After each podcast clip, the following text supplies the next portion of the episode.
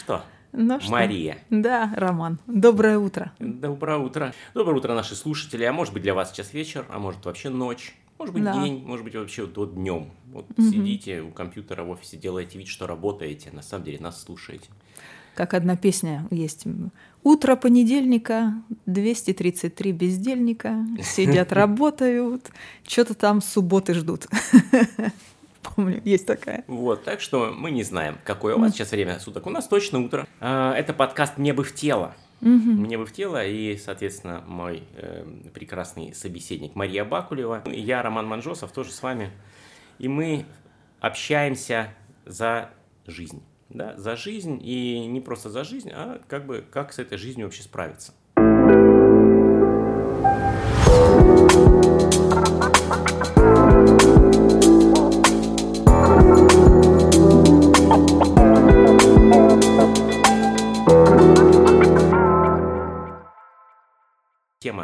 Нашего сегодняшнего эфира называется ресурсы.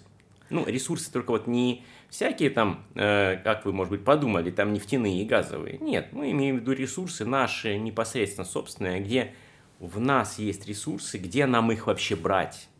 Да, в том мире, в котором мы сегодня живем, и в той ситуации, в которой мы находимся, да, ресурсы, наверное, сегодня одна из, ну, как мне кажется, одна из ключевых, наверное, вещей, которая нам нужно. Вещей, Мгм. хорошо сказал, не вещей.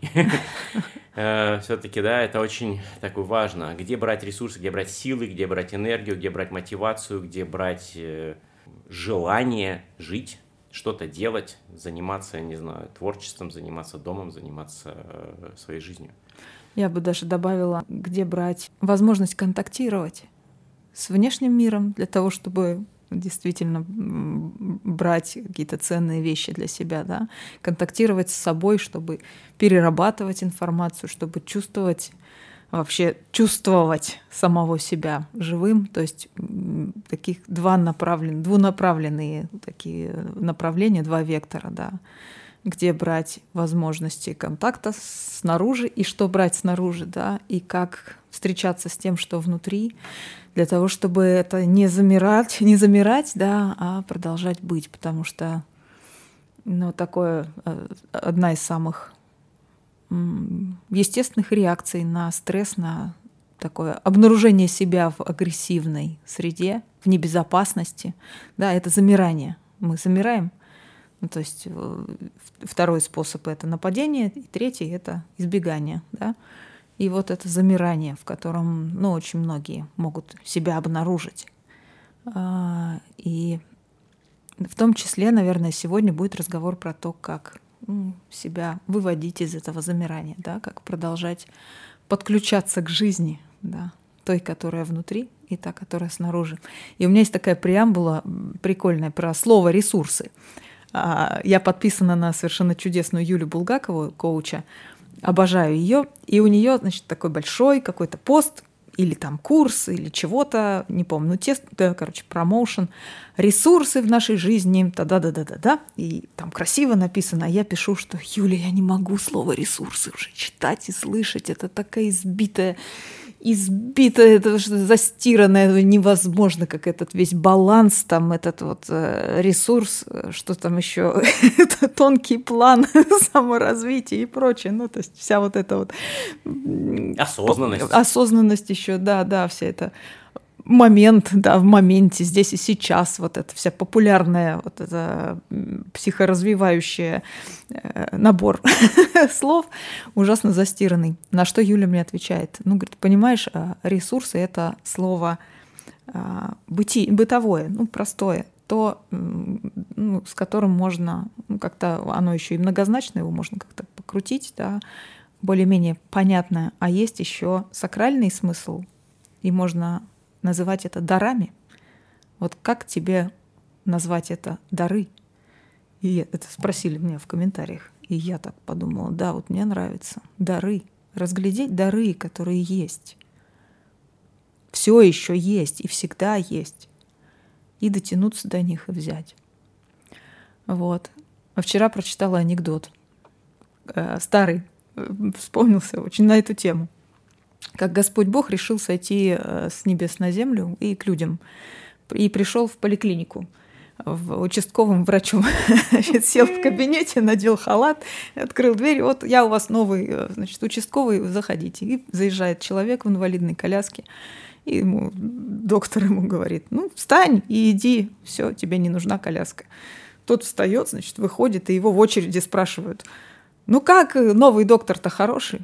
А тот так подумал, говорит, да нет, халтурщик, встань, говорит, иди, ни давление не померил, ни пульс.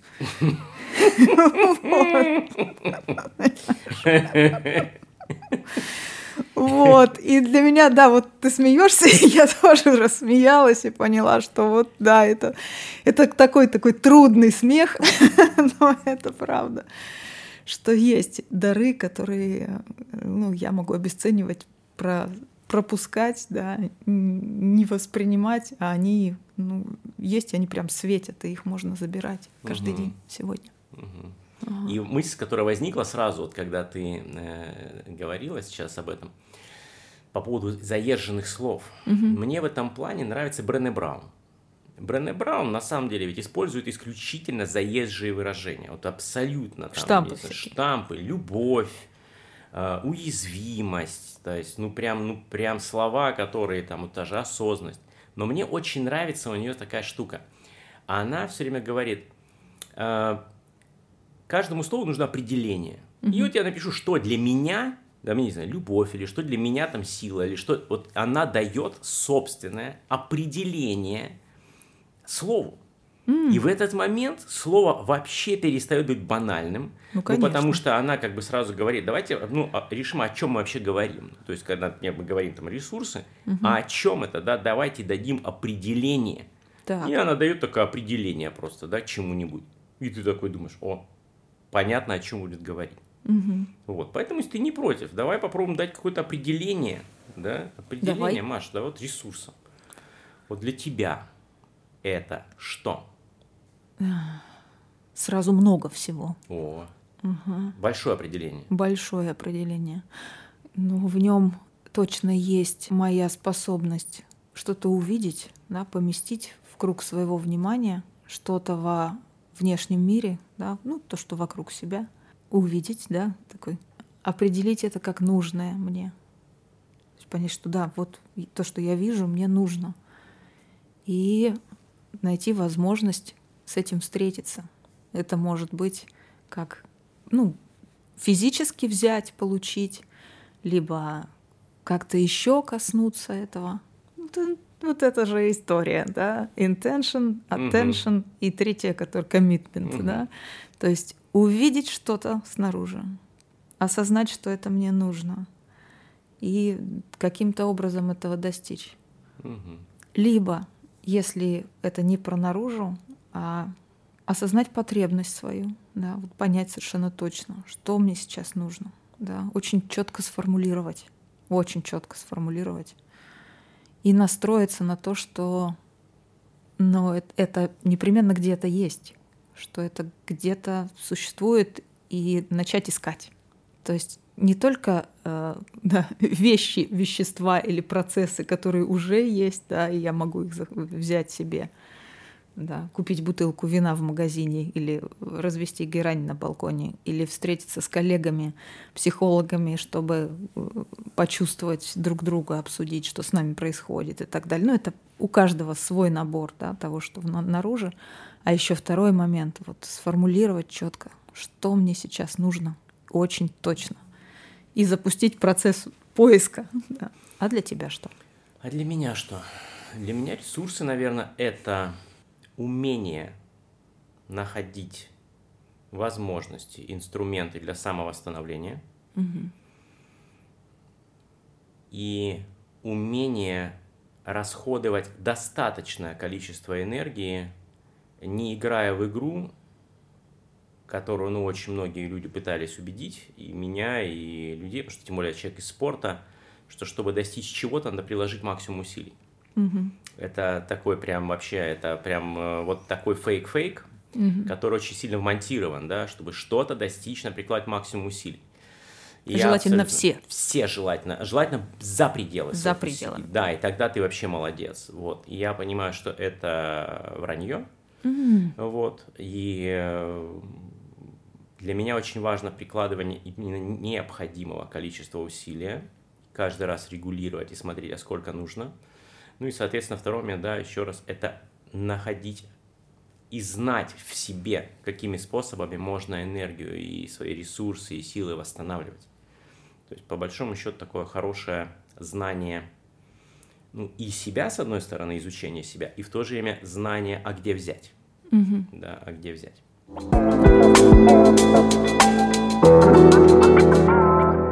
Потому что ты не против. Так. Я хотел бы нам задать такую небольшую, ну что ли, рамку э, обсуждения. Э, мне очень нравится эта концепция, такая концепция, с которой поделилась со мной жена, э, так как она человек очень э, мудрый и много знающий, и концепция очень классная.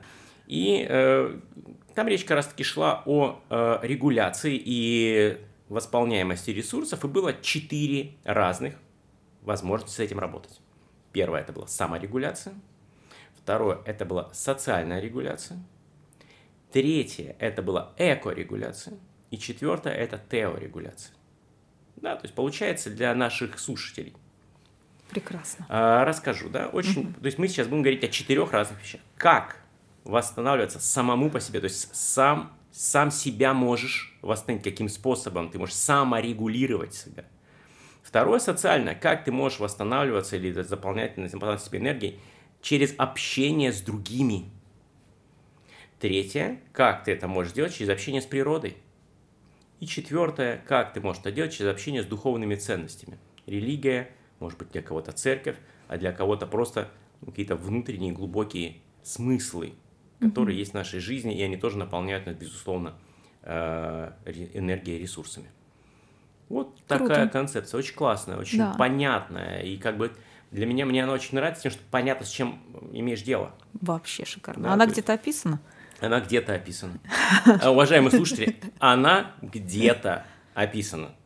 Но я, я, я знаю, что пока она в моей голове только вот описана, а вот откуда она, я не подскажу. Но, может быть, вы знаете, и вы тогда нам э, напишите, а где она а, описана, эта концепция. Но с другой стороны, мне кажется, в ней очень много про, ну, такого простора для заполнения, да, как такие контейнеры. Вот они даны, саморегуляция. И, пожалуйста, да, отвечайте сами на вопросы, что, ка- какие пути саморегуляции. У каждого их бесконечное количество э, возможностей, способов и знаний про это, да. И каждый сам себя может спрашивать, как я, да, вот и мы как, тоже. Машенька, а вот как ты? Вот твои, ну, не знаю, топ-3.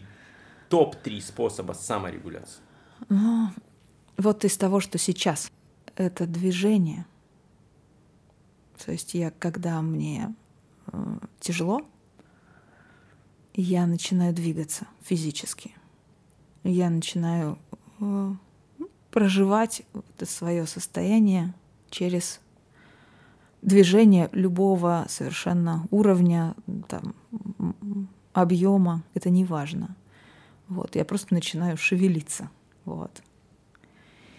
И это работает, потому что это запускает тут процесс. И какое-то одно очень даже тяжелое и глубокое состояние, оно проходит, если я ему помогаю. То есть своим телом, движением я помогаю ему проходить. Это очень классно. Это, казалось бы, вот элементарно абсолютно. Это, для этого не нужно ничего, да, кроме самого себя, да, ну, какого-то пространства минимального.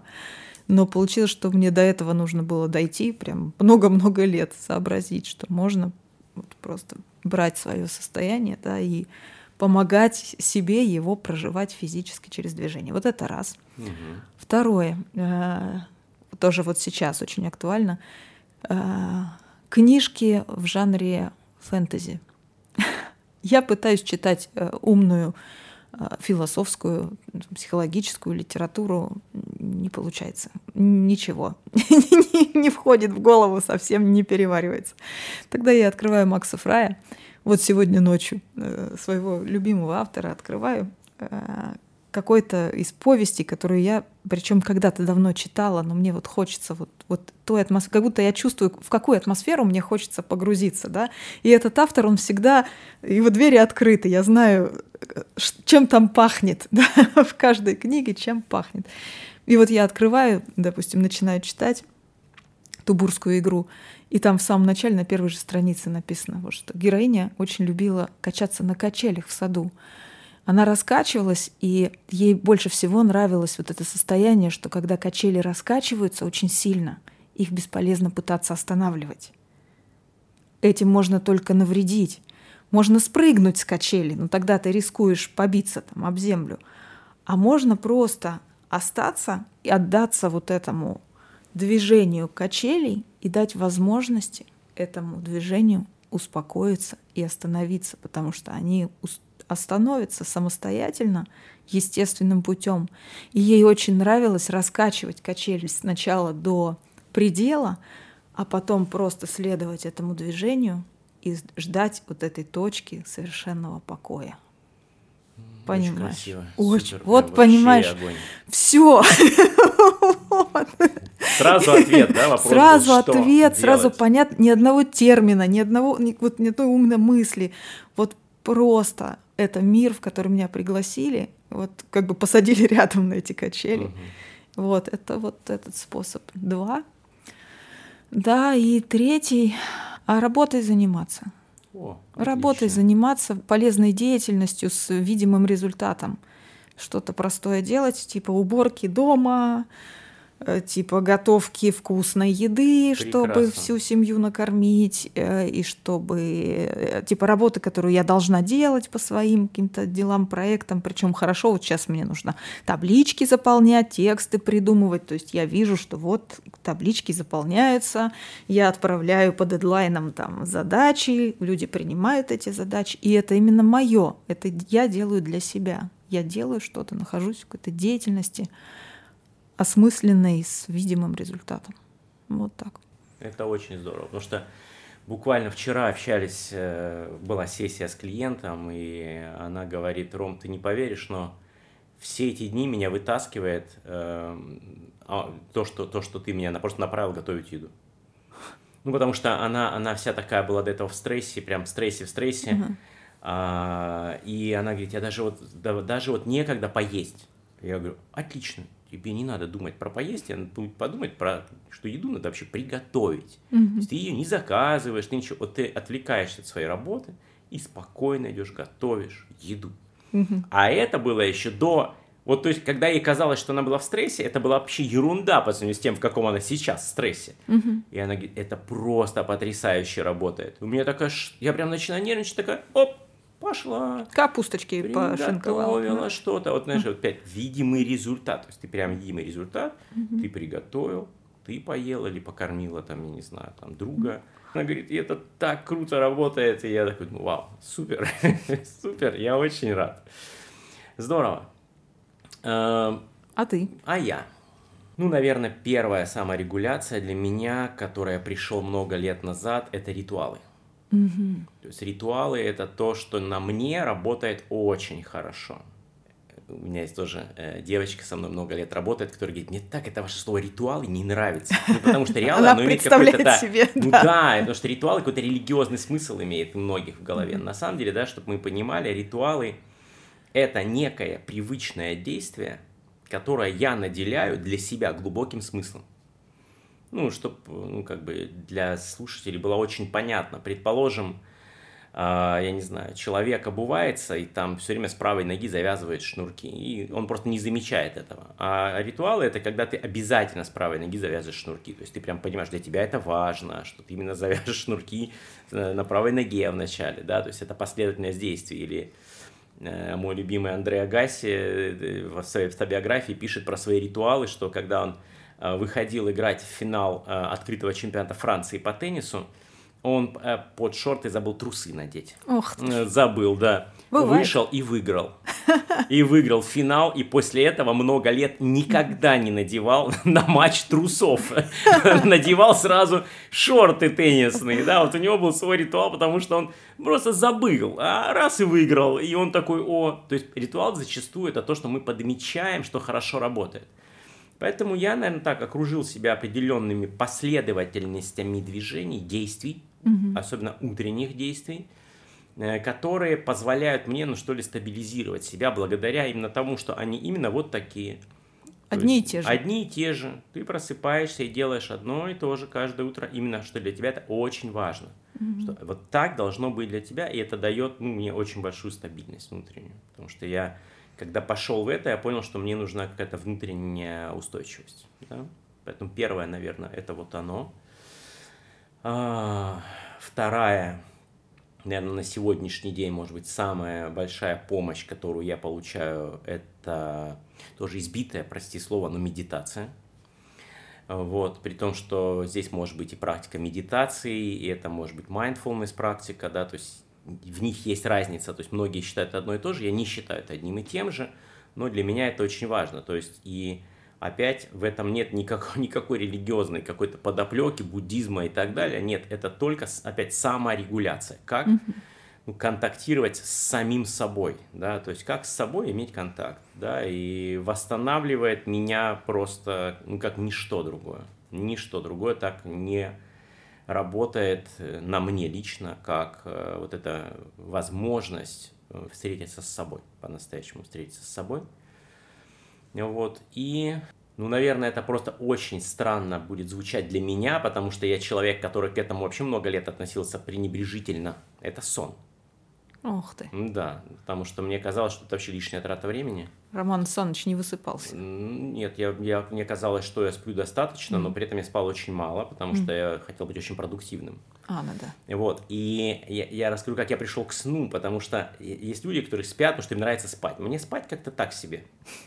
Но я очень стал внимателен к сну, когда я очень стал много увлекаться сновидениями Мгм. и смыслом вообще бессознательного, то я понял, что теперь, когда, я, соответственно, сон, это не только, я не знаю, восстановление физическое, но это, например, работа со сном, ну, элементарная, да, для меня была интересная история. Э, После прекрасного э, указа, э, который говорит, идите всей страной теперь воюйте за меня, вот. э, На следующий день у меня была сессия с психотерапевтом, и казалось бы, я не знаю, нам надо это обсудить, и и прям ощущение в поле такое. Да. Я прихожу, я говорю, а давайте сон обсудим. Я говорю, сон был интересный. И, а давайте мы сегодня сном займемся. Мгм. И это настолько круто нас продвинуло вот за пределы разных там вот этих поверхностных тревог и так далее, просто в глубину какого-то процесса и переживания и проживания. Вот, поэтому я думаю, что сон это сегодня для меня, как ни странно, очень важно с точки зрения саморегуляции и, и уж по крайней мере, да, какое-то к нему стало у меня уважительное отношение. Потому что до этого, мне кажется, много лет у меня не было уважения к сну. То есть как будто, ну вот он есть, ну и, и жаль. Да, и жаль. Поэтому не могу сказать, что я стать, спал, стать, э, э, стал много спать. Нет. Но качество отношения к этому очень сильно изменилось. Качество отношения к этому изменилось. Вот, вот, наверное, мои, мои топ-3 на удивление вот такие. Сам удивился. Кроме медитации, всему остальному сам удивился. Здорово. Да. Мне даже захотелось тоже повторить, чтобы запомнить. Итак, э, это ритуалы, медитация и сон. Да. А у меня, получается, это движение, и литература, Да. да, и причем художественная литература, Художественная. любимая художественная Да, Макс литература. Фрай непосредственно, непосредственно скачаем. а вообще. И ну, простая эффективная деятельность Да, с прекрасно. видимым результатом. Прекрасно.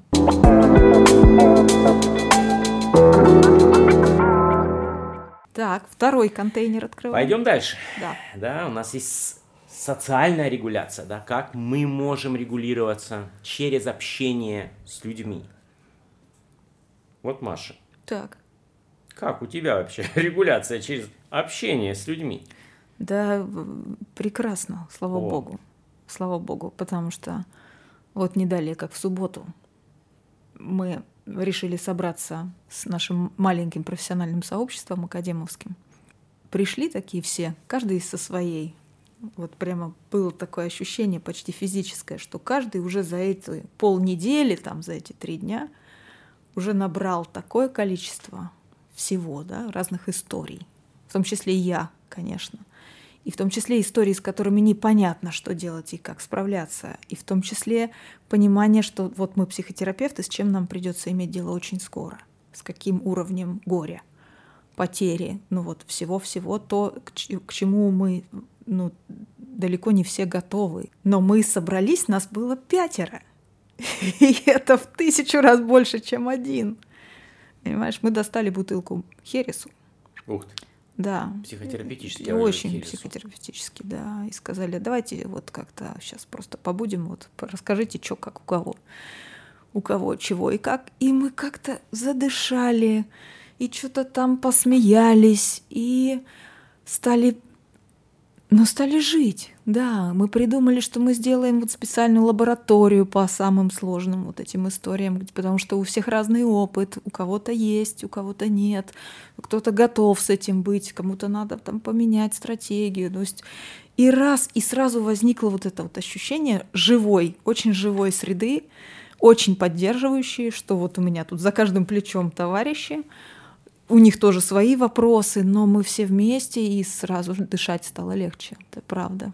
И сразу как будто бы ну, возникла какая-то такая ощутимая сила, что ну, вот, у нас есть теперь, условно говоря, чатик, да, куда мы можем, если что, вбрасывать вопросы, совещаться, помогать. И вот, пожалуйста, помогающая профессия стала помогать сама себе очень сильно.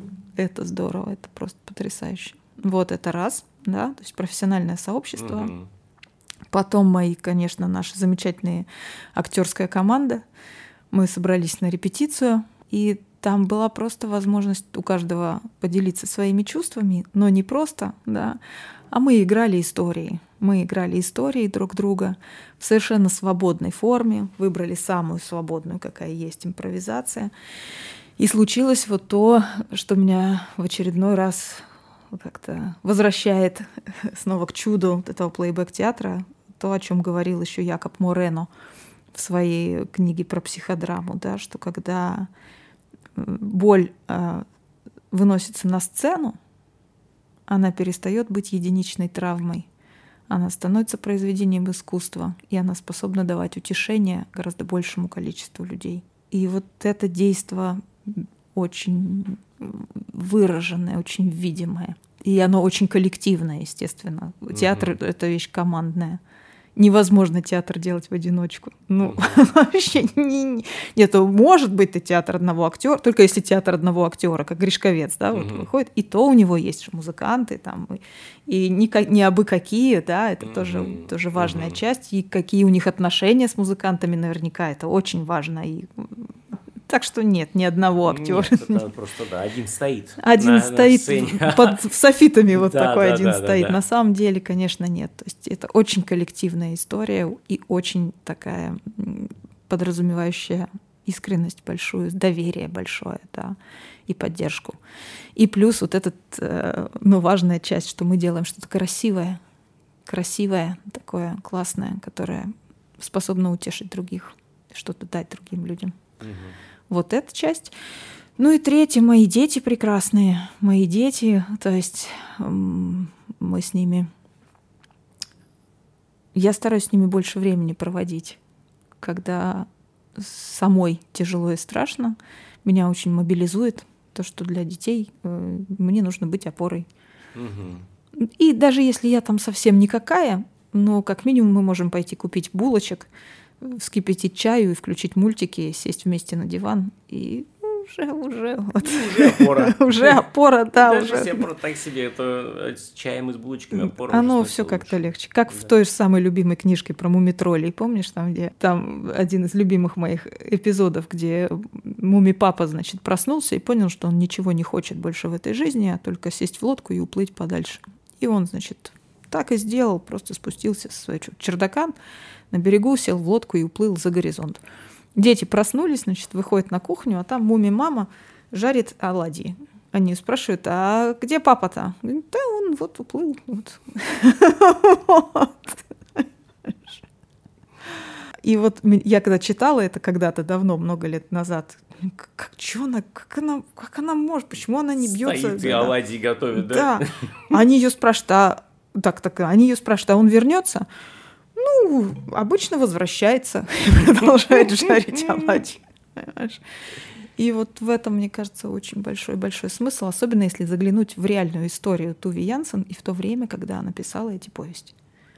Вот. Сороковые годы в Европе. Угу. Когда ты не знал, вернется или не Вообще, вернется. кто вернется и что будет завтра с тобой. И вообще ни в одной точке, наверное, континента не было безопасности. Угу.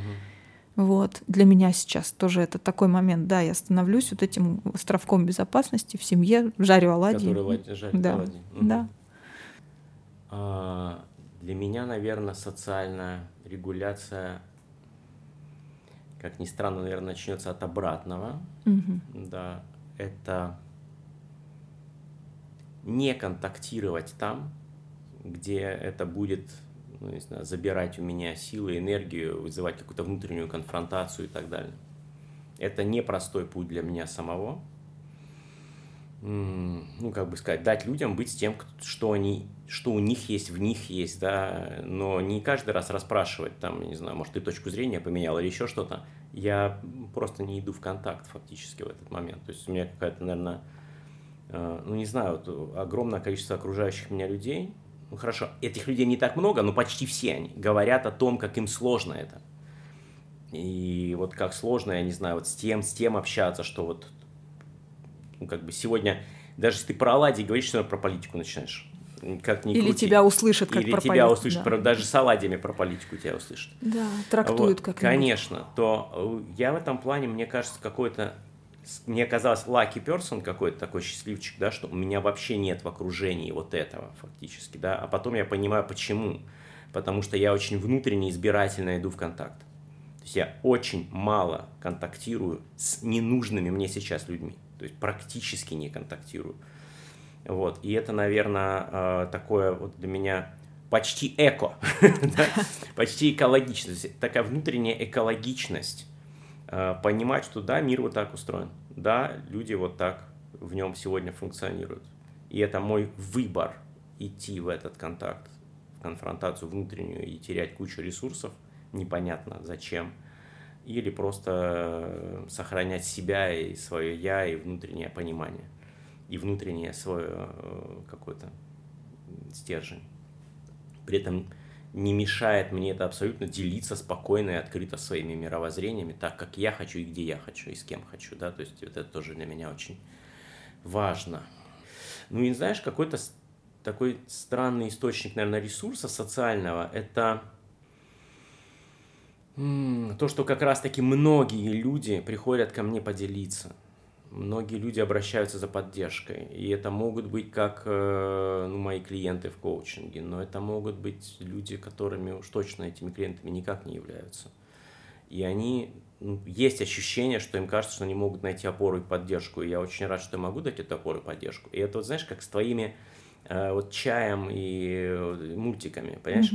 Э, То, что я могу дать опору и поддержку, я могу понять только после того, как мы поговорили с этим человеком, я думаю, о, а, а я вот я не чувствовал, что я такая вот, я вот, знаешь, такой хожу по жизни, я такой опора и поддержка. Да нифига я себя так вообще не чувствую. Но здорово, что для многих людей я таким являюсь. И это делает меня более ну, устойчивым и поддерживающим, наверное, да, то есть я понимаю, что у меня есть, оказывается, этот ресурс, быть устойчивым и поддерживающим, да, и меня это, наоборот, не опустошает, а наполняет ресурсом, то есть дает мне больше убежденности в том, во что я верю, больше, не знаю, внутренней силы, больше какого-то внутреннего понимания. Э, На эту тему очень интересные разговоры с моими уже взрослыми детьми, да, дочери 20 лет, сыну 15, да, и ну, я понимаю, да, что им прям зачастую непонятно, ну, как, да, ну, ну, почему, я не знаю, почему ты, наверное, не знаю, там до сих пор, вот, не знаю, в России у тебя, ну, что ты тут делаешь, да, и я прямо им спокойно говорю, да, да, живу тут я. Вообще-то это мой дом. Да, и получается, да, я, я как будто ну, говорю, да, сыну, ну понимаешь, говорю, если меня кто-то из этого, знаешь, как избушка была у лисы э, ледяная, а у зайчика лубиная, да, то Да. есть, и, кто- то, то есть лиса приходит, я должен испугаться и убежать из своего дома. Сфига ли? ну, сфига ли я собрался. То есть я говорю, ну, понимаешь, ну, ты извини, ну, не боюсь лисы, говорю, ну, никак. Говорю, ну, не получается. Я попробовал такой самый, я такой, ну, давай, давай, ты должен испугаться. Знаешь, как в мультике про Хома и Суслика. Главное разбежаться, и испугаться не успеешь. Главное хорошенько разогнаться, испугаться не успеешь. Так? А, а, а Суслик говорит, я успею, я успею. А тут я и так, и так попробовал. Да нет, нормально, не хорошо. Пугается. Не пугаюсь, моя избушка глубинная. И пусть лиса себе в своей ледяной избушке живет и мерзнет там.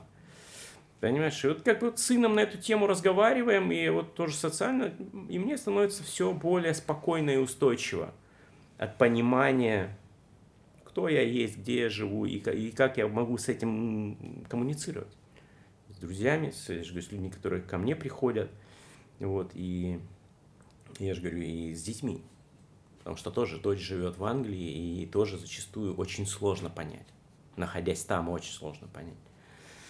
И вот, и я стараюсь очень спокойно доносить, да. доносить. У меня дочь живет в Москве, мы с ней сегодня ночью разговаривали, а у нее очень много друзей в Европе, из Испании, Германии, из Англии. Вот, говорит, они мне все пишут, поддерживают меня. Это очень ценно и здорово, говорит, что они меня поддерживают, но они мне дают советы. И не просто советы, а такие, вы должны, там и дальше список, что мы все должны с их точки зрения, с их высокой горы. В этом плане очень интересно. А, у меня Яна, Яна, уважаемые слушайте, это жена моя Яна. А, она меня спрашивает, я не понимаю, о чем вы можете сейчас работать с, с моим коучем. Потому что моя коуч Сюзанна, она живет э, в, в Дании. Угу. Она живет в Дании, и она датчанка. И казалось бы, ну что может мне сегодня, как Пом... коуч, помочь? Вот, и, и на удивление прекрасно может. Потому что можно говорить не о поверхностных вещах, можно говорить о глубинных по-настоящему вещах. Наверное, к этому мы придем в Тео. Да, да, да в четвертом. Да, контейнере. ну вот так, вот так, наверное, с социальной регуляцией.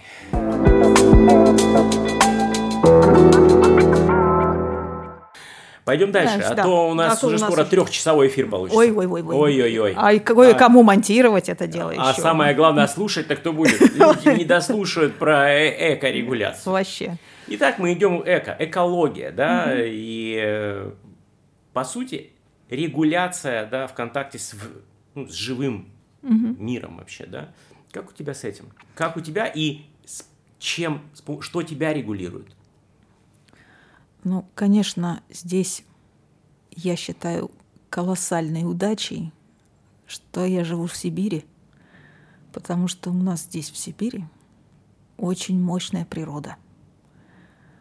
И она жива все еще, невзирая на, и к ней есть доступ.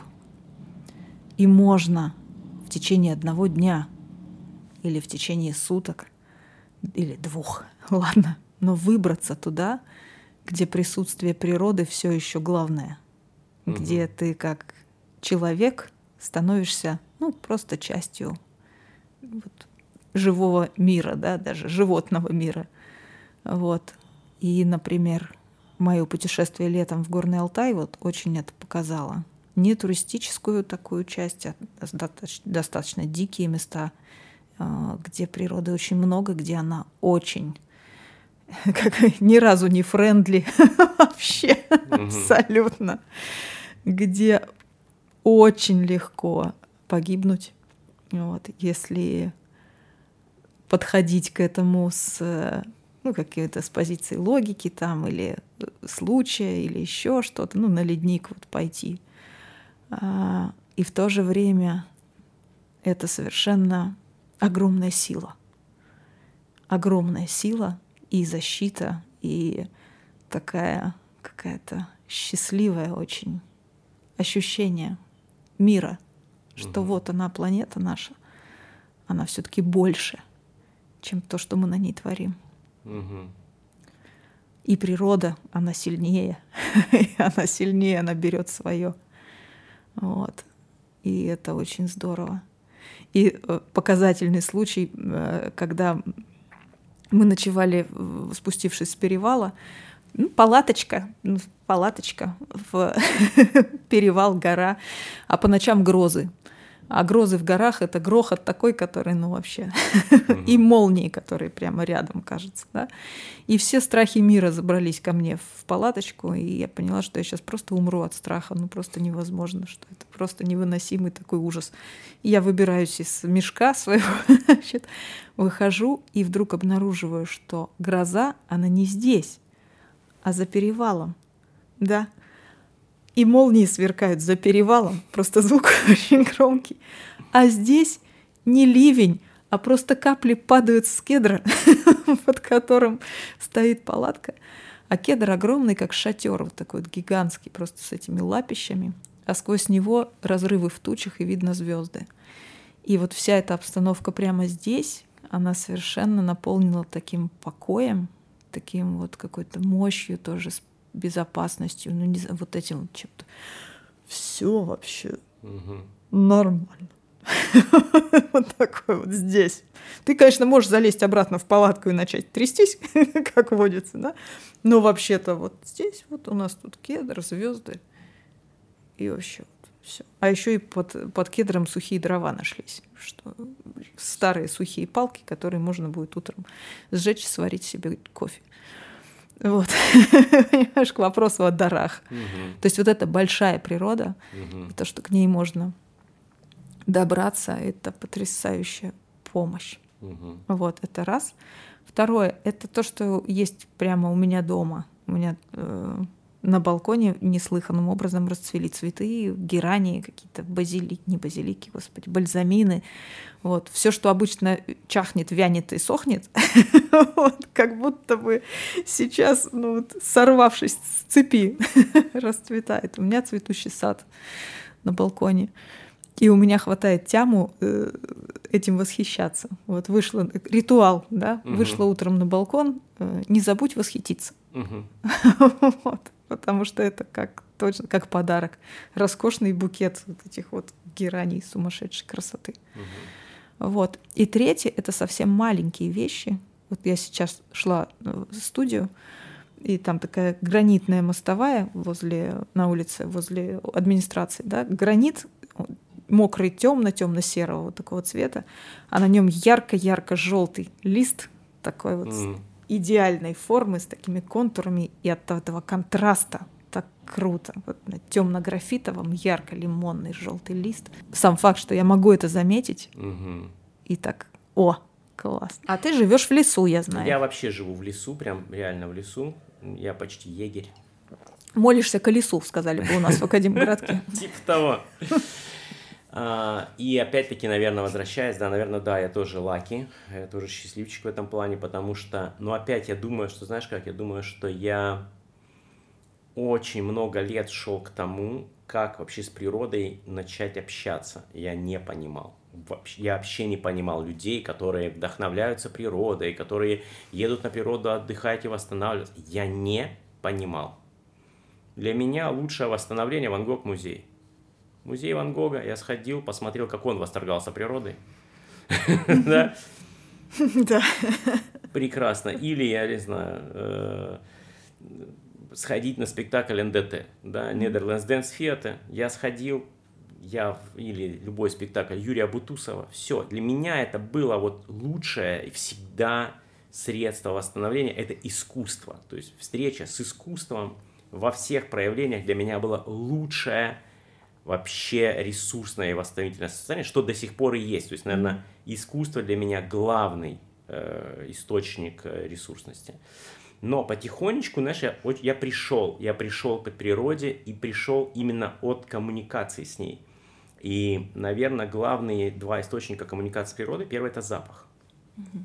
Потому что не обязательно сама природа, это может быть город, это могут быть здания, это могут быть не знаю, мокрый асфальт, это могут быть э, все что угодно. То есть это именно контакт через запах.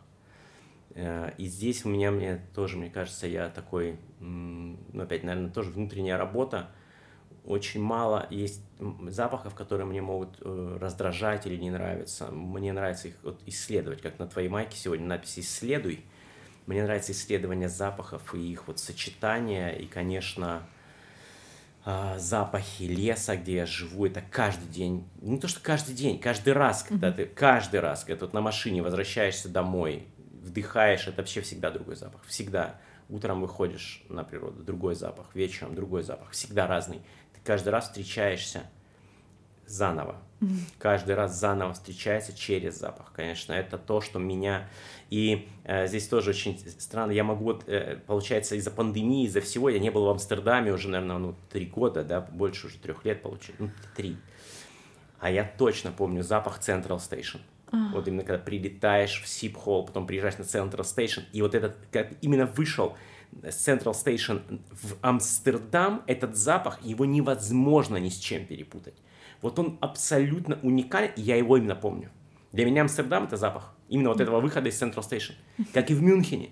Это именно выход вот с этого вокзала, выходишь, и вот это настолько специфический запах города.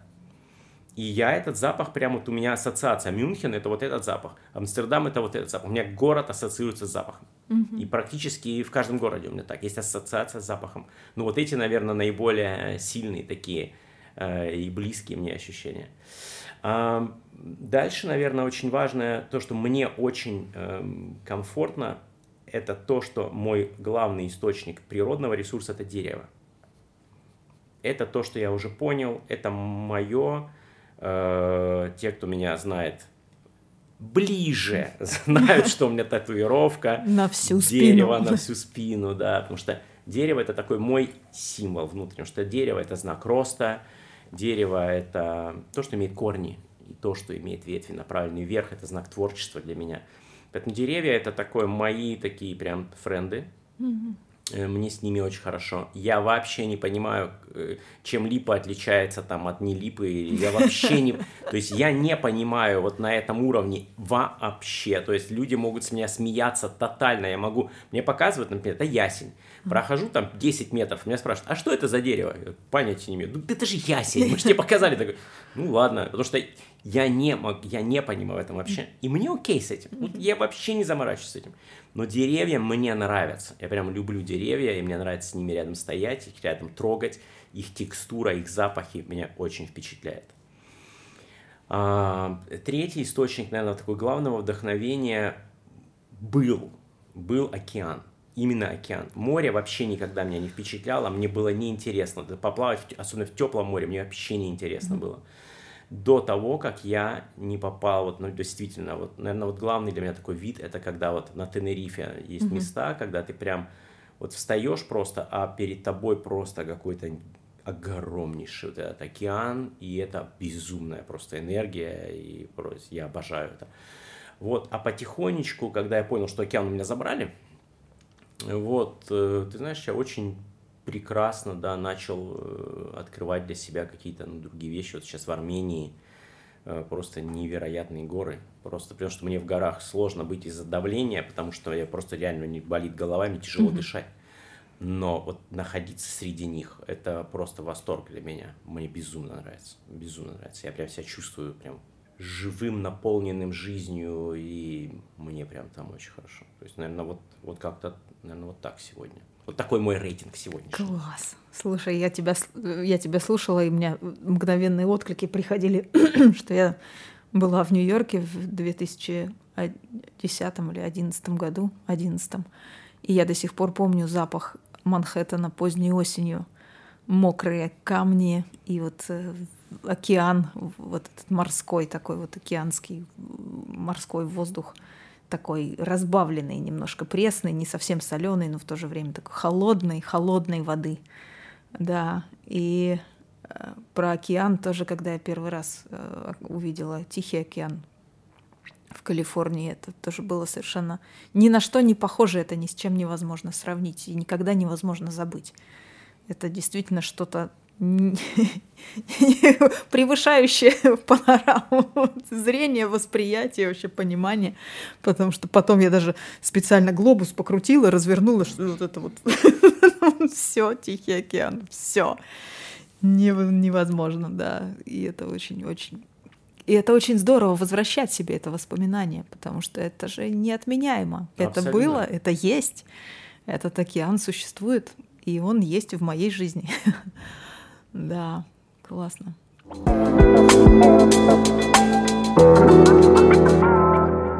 Ну что, у нас еще одна коробочка осталась. Осталась четвертая коробочка, да. Четвертая коробочка. Теорегуляция. Теорегуляция, да. Ну, тео, да, теология и о том, ну, опять-таки, да, у всех разные могут mm-hmm. быть способы, да, кто-то идет в церковь, ему становится лучше, я много знаю таких людей, которые приходят в собор, и неважно, это может быть мечеть, это может быть mm-hmm. христианская церковь, да, и людям там становится прям хорошо. А, есть ли у тебя какие-то способы ну, духовной да. регуляции? Да, я бы сказала, так осторожно, да, что вот есть несколько храмов, очень таких, в том числе здесь, в нашем городе, в Новосибирске, особенно один. Я его э, открыла для себя, да, впервые туда пришла, а, потому что попросила тоже, протянула руку другу, точнее, друг мне протянул руку, когда было совсем тяжело, ну прям прижимала к полу. Она говорит, а сходи вот там, вот храм у нас э, Михаила Архангела небольшой, из, из кинотеатра переделанный. И сходи просто. Вот. И я приехала, зашла туда, и вот само пространство очень, очень помогло mm. вообще. Сам, пространство очень сильно влияет на восприятие, на психику, на состояние. И вот там как-то действительно ощущение было, что вот я зашла туда просто, чтобы там пребывать. Да, у меня была внутри ну, такая молитва об утешении. И как-то все начало выстраиваться немножечко, как-то собираться. И вот это утешение пришло очень ну, как-то непрямым путем. Вот просто как будто мне ну, я услышала, не знаю, такой вот что сложно это очень сформулировать словами, это в слова не упаковывается. Ну вот угу. такое вот ощущение, что поддержка есть, что есть к чему прислониться, когда тебе, вот земному человечку, такому тяжело и невозможно справляться. Вот, что можно обратиться вот к высотам и глубинам, да, вот угу. как ты говоришь, что с коучем вы можете в глубины погрузиться, вот мне тоже и в глубины, и в небо смотреть не забывать. Угу. Вот такое. И здесь вторая часть — это музыка. У меня есть тоже друг, подруга, композитор из Германии, Настя. Она работает э, органистом органистом, и, и то есть, при том, что она композитор, она сочиняет всякую очень разную музыку, в том числе какую-нибудь я такой вообще. Да, но работает она органистом, играет Баха в Германии в небольшом костеле. Вот. И тоже она мне прислала несколько э, треков, и тоже вот э, эта музыка, которая абсолютно, ну, она абсолютно она вообще все равно, когда написана, при какие там обстоятельства жизни были у Баха. Господи, прости, кому это интересно вообще. Mm. Хотя они наверняка были ой-ой-ой, да, там. Судя по музыке уж точно. Судя по музыке уж точно, да. И вообще музыка барокко, как мне потом рассказала Настя, это музыка, которая исполняется на краю бездны. Вот она потому и такая вся хрустальная, прозрачная, абсолютно наполненная, пронзенная светом. Вот это оно. И вот я ее слушаю. Да, как будто вот и в этом мгновенный такой коннекшн, да, связь вот с теми людьми, которые там в 17 веках, черт знает, что у них происходило, ну точно не легче, чем у нас, угу. ну точно угу. не легче, абсолютно. абсолютно, но при этом какие-то силы, да, их собирали, и они не просто сами к ним приобщались, а еще оставили след и нам еще передали будущим поколениям, что, ребята, смотрите, вот послушайте. И вот, да, ну да. Вот эта музыка мне очень помогает. Вот. И сейчас, и третий еще такой момент про, ну, такую внутри сформулированную тоже такую молитву, которая у меня есть, и я ее внутри себя повторяю. Вот. И в ней есть слова и благодарности, угу. и просьбы об утешении. Иногда я ложусь спать с такой с просьбой. И однажды мне даже приснилось во сне утешение, которое пришло. Вот. Это я очень серьезно к снам отношусь, считаю их очень важной частью человеческой жизни, именно жизни полноценной. Вот. Поэтому вот, может быть, вот в таком состоянии сознания вот эта жизнь ну, продолжается, продвигается. А, для меня, наверное, регулярный вопрос. Ну, то есть, меня, то есть я, я не хожу в храмы, я не хожу в какие-то пространства. У меня, знаешь, когда ты рассказываешь про это, у меня сразу возникает образ а, фильма Сергея Соловьева «Дом под звездным небом».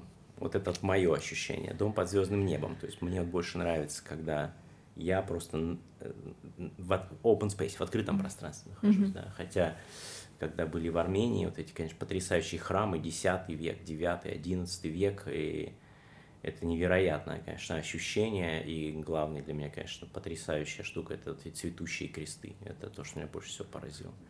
Ну, может же крест быть цветущим, он же может быть про красоту, про то, что он плоды дает, танцующий крест, примерно. То есть там иногда кресты просто думаешь, боже, как это вообще, это настолько позитивно, настолько приятно.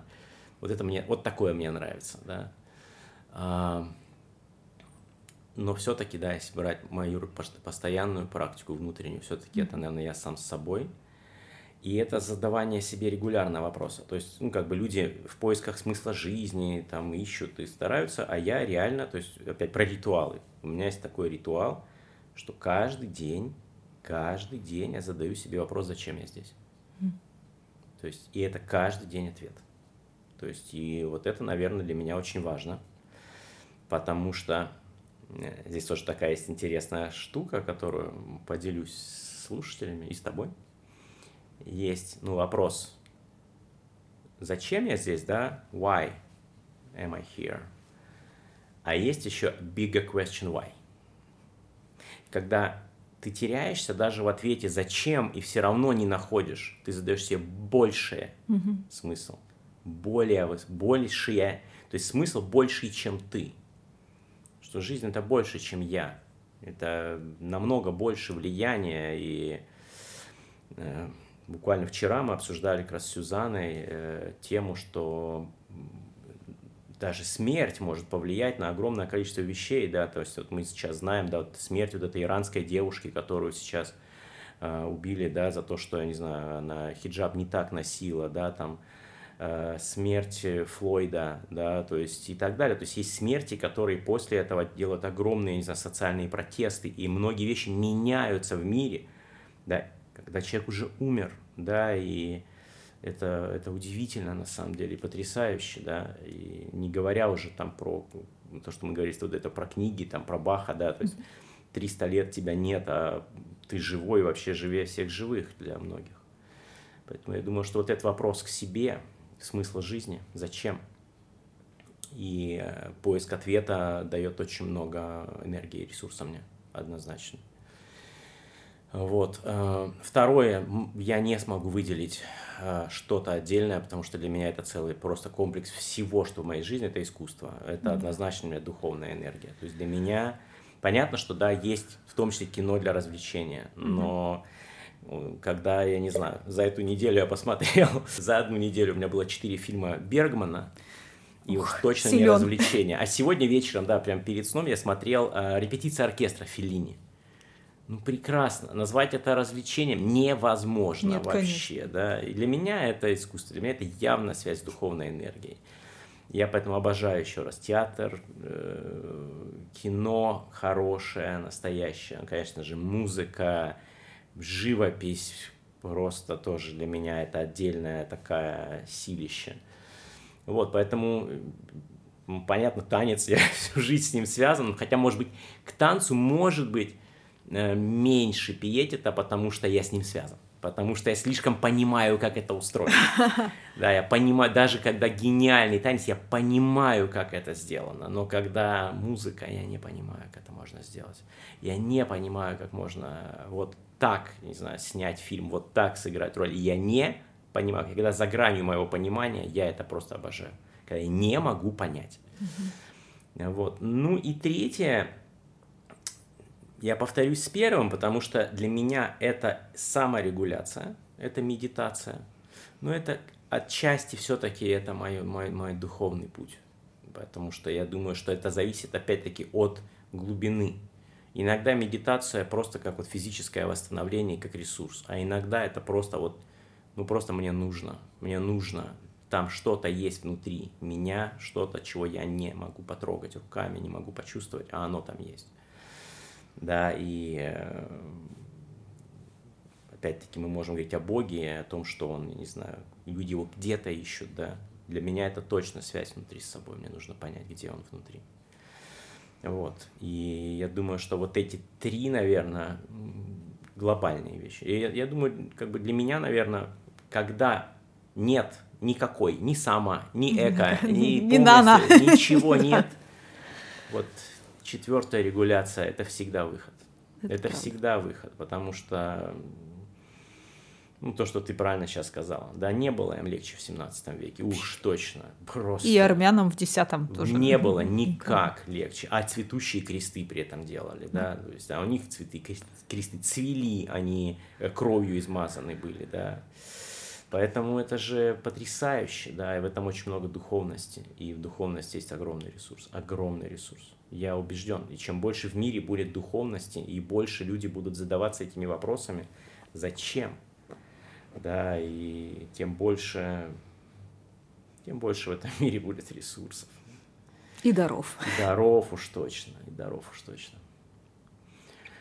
Вот так, вот так, Машунь. Вот такая получилась у нас Вот такая встреча, встреча, сегодня. да. И у да. меня, знаешь, у меня прям естественно возникло пожелание, да, нашим э, слушателям, да, а составьте свои списки, а поделитесь. Да. Ну, поделитесь с нами, интересно, да, ну, правда интересно, а какие у вас? А как вы находите свои ресурсы? А знаете ли вы, как вы можете наполняться ресурсами? Да, потому что, мне кажется, это огромный путь, да, прийти к знанию, а где это можно взять. Да, мне кажется, и то, что мы с тобой поделились сегодня, и у нас разные оказались. Мгм. Мы не совпали по пунктам. Нет, Да, у абсолютно. нас разные. Содержимое контейнеров оказалось разным, но при этом я заглянула в твои. Мне интересно примерить это на себя и поискать, и послушать, и по- посмотреть на эти цветущие кресты, условно говоря. Да, ты наверняка услышал у меня что-то тоже. Оладьи были вообще потрясающие. Я люблю тоже Туви Янсен, Митроль, но вот этот момент ты сейчас рассказываешь, ну, боже, да, это оно. Это вот оно.